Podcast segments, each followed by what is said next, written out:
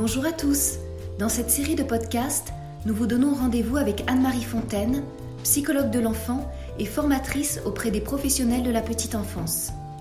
Anne-Marie Fontaine propose, depuis de nombreuses années, une réflexion et un accompagnement à la pratique de l'observation dans les lieux d'accueil des jeunes enfants. Une thématique très riche qu'elle développe ici avec nous. Cette série, Observer mieux, oui, mais comment, fera l'objet de trois épisodes. Nous commençons aujourd'hui avec le premier épisode sur l'observation spontanée. Bonne écoute Depuis presque 30 ans que je pose les mêmes questions aux professionnels de la petite enfance rencontrés dans les formations, je remarque que j'entends les mêmes réponses. Quand je pose la question, toujours au début, l'observation est-elle importante pour votre profession? La réponse est unanime. Ah oui, c'est essentiel. Mais quand je demande, alors, comment est-ce que vous la pratiquez? Euh, Là, on est plus flou dans la réponse. Alors, je pose des questions. Je dis, vous observez quand? La majorité répond, j'observe tout le temps. Quelques-uns, quelques-unes en général, disent, on n'a pas toujours le temps. On est trop dans l'action. On ne se pose pas beaucoup. Et d'autres disent encore, euh, il y a des moments plus favorables pour observer. Par exemple, quand les enfants sont en jeu libre ou les bébés sur le tapis, ou quand j'ai les enfants en petits groupes. Alors je continue mes questions. Et comment vous faites pour observer? Alors là, souvent les yeux s'ouvrent comme si j'avais posé une question idiote. Et la plupart répondent, bah, je regarde. Je regarde, j'écoute. Et quelques voix disent euh, Je me mets un petit peu à l'écart, sans intervenir. Mais à ce moment-là, je relance en disant D'accord, on regarde et on écoute quand on observe. Mais est-ce que tous les moments où on regarde et on écoute sont de l'observation? Et là, bien que beaucoup de personnes aient dit qu'ils observaient tout le temps, la réponse est non. Tous les moments on garde, on écoute ne sont pas de l'observation. Et certains ajoutent, il y a plusieurs façons d'observer. Et là, je dois dire qu'au bout de 30 ans, la constance de ces réponses et leur divergence montrent bien que les professionnels n'ont pas tous la même représentation de leur pratique de l'observation, et même parfois pas de représentation très claire du tout. Et même les éducateurs de jeunes enfants qui sont quand même mieux rodés, qui ont une formation plus longue, expriment des difficultés à mettre en œuvre la démarche, par exemple, pour aller jusqu'au bout des observations, pour savoir les analyser, et, et surtout aussi pour impliquer leurs équipes. Donc avant d'observer mieux, comme le titre nous y invite, il faut d'abord comprendre ce qu'on fait déjà dans ce qu'on appelle l'observation spontanée. En fait, les professionnels qui disent qu'il y a plusieurs façons d'observer ont raison. Quand on regarde la définition de l'observation dans un dictionnaire, on trouve en général la définition suivante, c'est que observer, c'est regarder avec attention. Et justement, justement, notre cerveau il nous, procure deux processus d'attention différents qu'il faut arriver à bien identifier. On a ce qu'on peut appeler l'attention vigilance et l'attention focalisée. Et ces deux types d'attention ne font pas travailler les mêmes zones de notre cerveau. L'attention vigilance, c'est un processus de base qui est disponible tout le temps dès qu'on a ouvert l'œil jusqu'à ce qu'on le referme.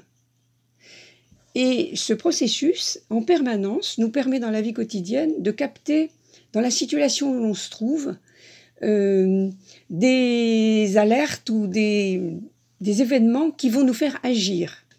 Ce processus n'est pas fait pour regarder tout en détail, il est fait pour l'alerte et pour l'action. Donc si on prend euh, une image, on pourrait dire que c'est comme un radar. Le radar aérien, par exemple, il surveille une zone du ciel. Et puis, dans les, logiciels ont intégré tous les plans de vol. Et euh, quand il surveille le ciel, si les avions sont dans leur plan de vol prévu, Il ne bouge pas, il n'alerte pas, mais il est fait pour alerter si jamais quelque chose n'était pas prévu et demande quelque chose à faire, hein, une, action à faire. Bon, si on prend cette image en veillant sur un groupe d'enfants, dans veille, hein, euh, le cerveau en radar d'un professionnel perçoit surtout euh, ce qui est au-dessus de la moyenne dans tout ce qui est visible ou audible. Quand je demande aux professionnels, voilà, vous êtes avec un groupe d'enfants, au niveau de vos yeux, qu'est-ce que vous allez repérer? Et elle me disent, eh bien, euh, les enfants qui courent, les enfants qui grimpent parce qu'ils vont se mettre en danger, les enfants qui sautent, voilà. Et vos oreilles, eh ben, elles disent, ben, les enfants qui pleurent, les enfants qui crient, ou les enfants qui rient très fort, ou un enfant qui vient nous parler, ou... Ok, ce qui est au-dessus de la moyenne. Et puis certaines disent, ah mais quand même, il y a aussi ceux qui sont vraiment en dessous, c'est-à-dire qui qui parlent pas du tout ou qui bougent pas du tout. Et ça, surtout si c'est pas leur habitude, on va, le on va le repérer. On va se dire, tiens, qu'est-ce qu'il a aujourd'hui? Mais du coup, euh, on voit bien que le radar, comme il cherche l'alerte en quelque sorte, quand il va passer sur des enfants qui ne bougent que moyennement ou qui ne parlent pas trop, qui viennent pas trop solliciter, en fait, le radar ne va pas s'arrêter et il ne va pas les regarder ni les écouter on peut dire en général de ces enfants, ben, ils sont calmes, hein, donc tout va bien. Oui, peut-être que tout ne va pas bien. Peut-être que ça pourrait être aussi des enfants qui ont un peu un stress, un stress qui ne se voit pas, mais qui font, qui fait qu'ils euh, ils vivent en quelque sorte un petit peu à minima. Ils se font pas remarquer, ils bougent pas beaucoup, et donc ils vont peut-être pas si bien que ça, mais le radar ne le voit pas. Un autre, un autre phénomène de sélection qui intervient dans ce radar, qui n'est pas conscient du tout, c'est ce qu'on pourrait appeler l'équation personnelle. L'équation personnelle, c'est l'expérience de chacun personnellement, professionnellement, ou la motivation du moment, ou la fatigue du jour, ou l'anxiété, ou la, position qu'on a dans, la pièce. Et c'est très facile à faire une expérience quand on est plusieurs professionnels de dire bah, tiens, pendant une minute ou deux, on va regarder le groupe et ensuite on se raconte ce qu'on a vu. Et en fait, on se rend compte que, bien sûr, si un enfant est tombé, euh, tout, tout le monde l'aura vu. Mais en fait, quand on va se raconter, il y a tellement de choses à voir avec un groupe d'enfants que la sélection de chacun sera différente. Et qu'en fait, euh, il y a aussi des jours où euh, on a un radar plus ou moins fatigué. Et, donc, euh, on peut être un peu plus pessimiste ou plus anxieux certains jours. Voilà. Et puis, c'est le lundi matin, on est en forme, on revient de vacances, on a un radar qui est plus positif. Tout ça, c'est de l'équation personnelle, mais en fait, on s'en rend pas compte. Le deuxième processus, qui est l'attention focalisée, c'est un autre processus qu'on peut comparer, à la différence du radar, un zoom de caméra. Par exemple, l'inverse, à l'inverse du radar qui balaye une situation, c'est ce qui nous permet d'utiliser nos yeux et nos oreilles pour accomplir une tâche précise. Par exemple, si je veux écrire ou bricoler ou cuisiner, mes yeux et mes oreilles sont euh, exactement à l'endroit où je, fais quelque chose. Je ne peux pas regarder partout en faisant euh, ce que j'ai décidé de faire.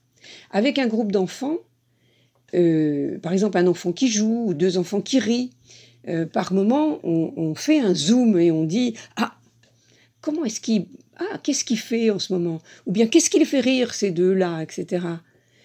Et donc avec l'attention focalisée, c'est comme si on arrêtait le radar, stop, on prenait un autre petit outil dans notre cerveau qui est une petite caméra qui dit ah, il fait comme ci, il fait comme ça, et puis ils se sont racontés telle chose, c'est ça qui les fait rire, etc.